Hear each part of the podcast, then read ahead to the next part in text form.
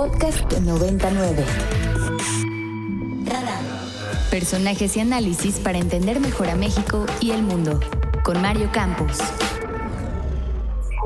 Durante mi mandato como presidente de México, en vez de agravios hacia mi persona y lo que estimo más importante, hacia mi país, hemos recibido de usted comprensión y respeto.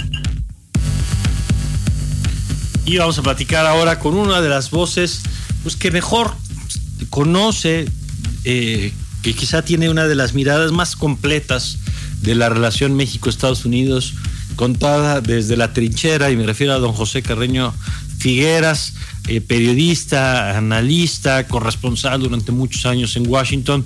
Don José, qué gusto saludarlo como siempre. Don Mario, el placer es mío. Oiga, a ver, cuéntenos de todas las que ha visto. Ya, usted ya se la sabe.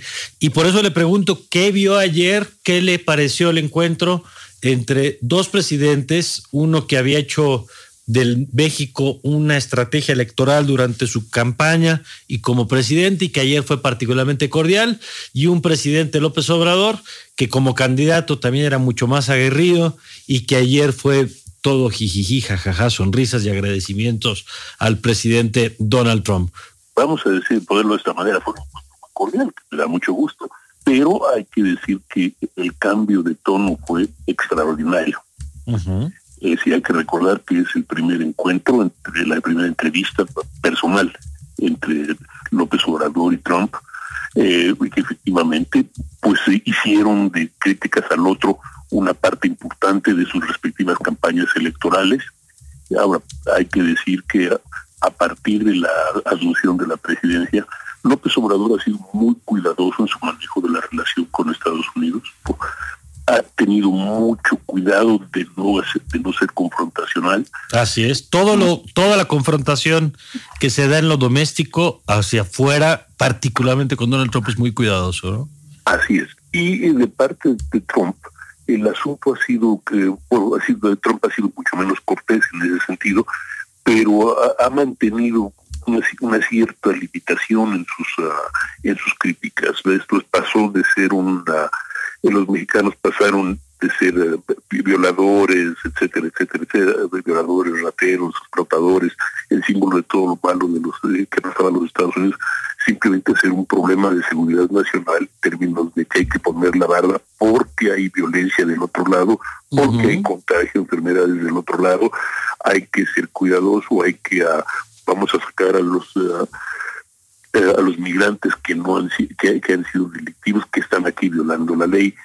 Y ayer pasaron de, finalmente a ser uh, grandes contribuyentes al bienestar de los Estados Unidos y, empezamos a ser un grupo pues que ha hecho grandes contribuciones a los Estados Unidos. Ahora, esto no es gratuito, no es una no, no, es que ha habido una iluminación o que de repente se gusten o nos gustemos más o menos.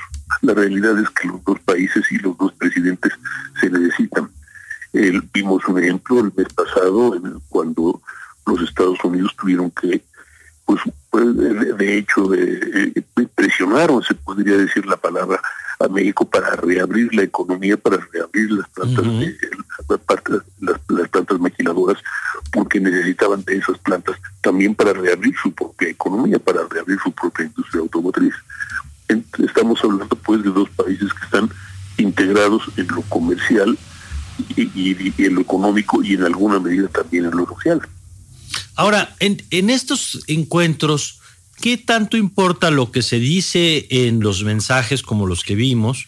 Y, qué tan relevante es lo que se firman, los contenidos. Esto, por ejemplo, ayer me llamó la atención que desde la Casa Blanca se hablaba de una política migratoria de largo plazo y luego ese tema como que salió de la, digamos, no está en la conversación pública, pero sí dentro de las cosas que se supone habrían eh, dialogado. ¿Qué pasa con eso, José?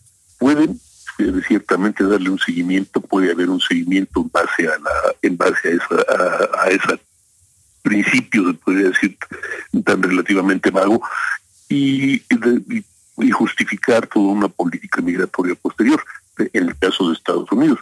Ahora, pero en el caso de Estados Unidos también puede haber simplemente dejar eso en, el desván, no, necesariamente porque no, necesariamente porque sean adversariales o, o, contrarios, sino simplemente porque no están en el momento político del país. y, eso, y, eso y eso va a determinar mucho, mucho en ese sentido. Es decir, usted puso uh, un, un, punto importante en este momento, porque eh, gran parte del nuevo tono en la relación, gran parte de esa nueva confianza, valga la expresión, por decirlo de esa manera, en la regionalización de la economía y la integración de los dos países, eh, se debe al, momento político, particularmente en Estados Unidos. Es decir, el presidente Trump está muy, muy abajo en las encuestas, índices de aprobación muy, muy bajos, y parte de eso es... Uh, por un lado, por ciertamente la economía, su, manejo del coronavirus, del COVID-19 y, mucho también su eh, relación con las minorías étnicas, y, la, minoría étnica latina, los latinos, son una minoría étnica en crecimiento. Ya es si no va, si no va a ser prácticamente la mayoría, el grupo étnico mayor en los Estados Unidos en los próximos 20 o 25 años probablemente al mismo nivel que, la, que, los, miembros de la llamada raza blanca y pues evidentemente va a tener un peso político extraordinario, enorme. Y para los republicanos esto es algo que viene, es una inversión a futuro. Y para Trump la posibilidad mínima que sea, pero una posibilidad importante, pues de reducir el daño que le hace sus posiciones de nacionalismo blanco y de, y, pues se puede decir de, de, racismo. Ahora, eso también le permite tratar de dividir a una minoría que es eh, que vota mayoritariamente por los demócratas y ese es en algún eh, se podría decir que es el gran sentido de la imagen de López Obrador y Trump ayer para en este caso para los republicanos esto es con todos los problemas con todos los temas Trump se reúne con el presidente de México el presidente de México apuesta, por él, se podría decir, eh, se expresa elogiosamente Trump, apuesta por él.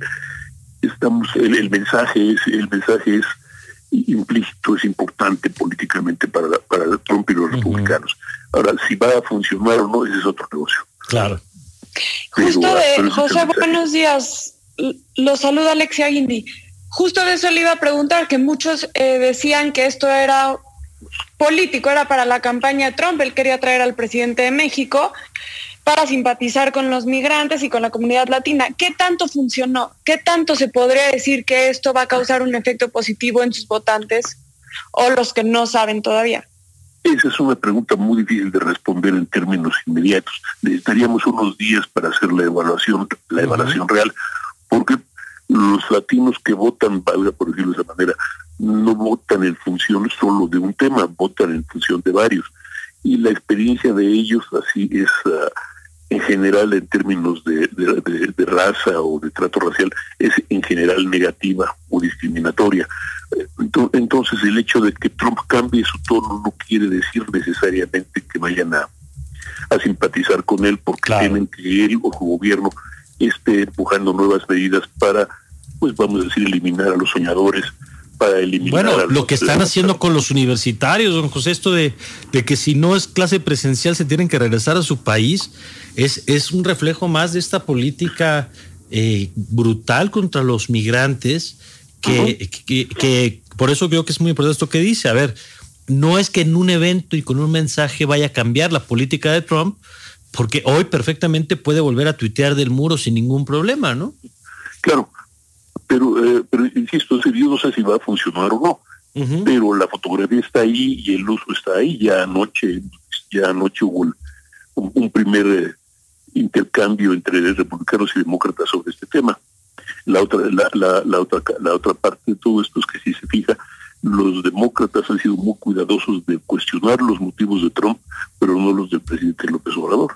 Pues sí, y finalmente, don José, a propósito de eso, a ver, si en noviembre gana Trump, pues todo el mundo va a decir, ya ven, el presidente López Obrador lo hizo bien, le apostó al que ganó, pero si gana Biden, ¿usted cree que la visita de ayer puede tener consecuencias en la relación a futuro? Mire, se la van a aguantar, eh, no, no por gusto, sino porque Eh, digamos que México y Estados Unidos son dos países demasiado integrados en términos económicos y sociales como para simplemente hacerlos de lado, lado al otro interlocutor. Eh, ciertamente se la pueden cobrar en algunas otras cosas, pero en términos económicos y sociales, eh, no. No, no, no, no lo veo porque sería también una un, claro. una, una, autolesión. Se la pueden cobrar, no sé, en términos de, de, imagen, en términos de poner un poco más de presión en, cuestiones ambientales o, o, ser más estrictos en términos laborales o derechos humanos, pero no veo, no, no, los veo simplemente abandonando la relación así como es. Claro. Muy bien. Pues don José, qué gusto saludarlo como siempre. Don Mario, es un placer. Para más contenidos como este, descarga nuestra aplicación disponible para Android y iOS o visita ibero909.fm.